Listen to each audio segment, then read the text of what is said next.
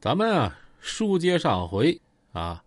当时重庆有关部门调查结果认为，罢运事件的导火索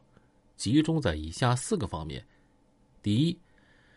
二零零八年以来，重庆市三十二家出租车公司对部分出租车驾驶员每天增收份子钱五十元到七十元；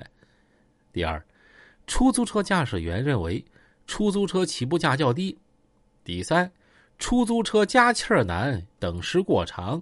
第四，黑车非法营运，扰乱了出租车的正常营运秩序。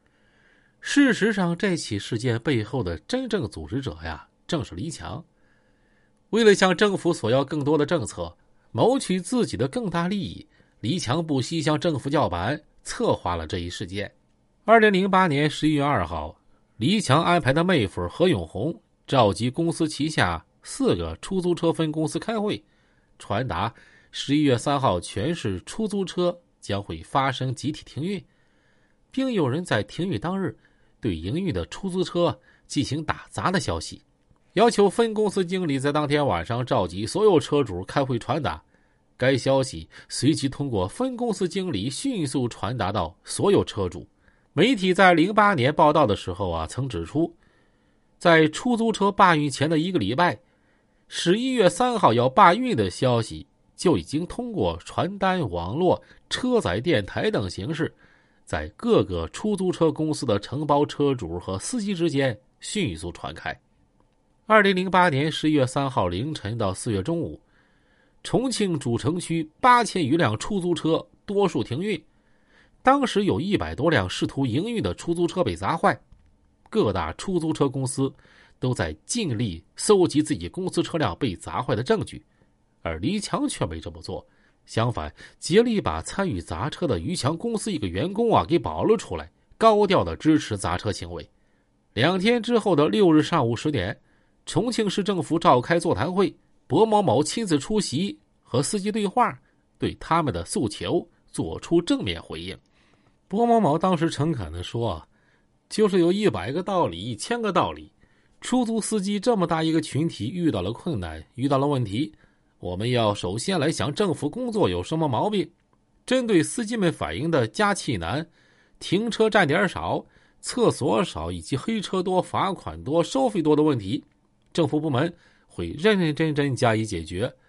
政府首先要检讨我们的工作，要反躬自问。”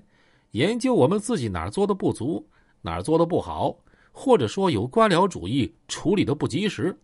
政府有关部门要通过这件事儿认真总结改进工作。让司机们感到欣慰的是，薄某某的对话意味着政府对问题的重视和解决问题的诚意。众多证据表明，黎强涉嫌策划2008年重庆“幺幺三”出租车罢运事件。而黎强的小舅子武树峰、妹夫何永红，则是该事件的主要领导者。黎强的江湖兄弟来有刚和黎德明，曾参与以砸车方式阻止车主上街营运。出租车分公司经理刘超富等人也组织人员打砸营运车辆。这黎强的家乡是重庆沙坪坝区陈家桥镇丰文山村，共有一个姐姐、三个弟弟、两个妹妹。大概一九七二年，他父亲黎清河因患肥胖病去医院动手术割脂肪，前后动了三次，后因伤口久愈不合呀，产生了并发症去世了，时年四十四岁。最小的妹妹还是一父子。这坊间传言，黎强最喜欢红色和黑色，他平时多穿黑色西服或者黑色夹克，乘坐的则是红色轿车。他领头的于强公司大门处，黑漆铁门和铁栅栏内，通知告示标语上大都是写的红字儿。黎强父亲去世之后，初中还没毕业的黎强顶职进了西南政法学院食堂，前后干了十年，主要负责看管抽水泵。他后来和重庆毛条厂工人武树清结婚了。那家工厂啊，当年效益很好。而五父呢是当地的公社书记，凭路子帮黎强调入了毛条厂。进厂之后，黎强到合资分厂当车辆安全员，和交通管理部门搞得很熟。黎强从不抽烟，但他身上却从不断好烟。但凡遇见熟人，总会掏出烟啊撒一圈。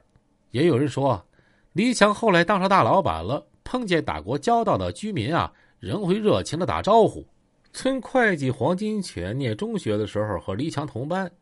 他说黎强原来啊叫黎德林，他脑壳蛮好用的，擅长交际。一个教师气愤的说：“黎强顶着人大代表、政协委员的帽子，养这批打手痛赚黑钱。”就在红顶黑老大黎强落网的第二天，二零零九年七月十五号，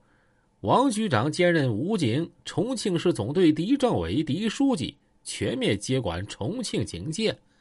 重庆国际信托投资公司的会议室座无虚席。空调在嗡嗡的响着，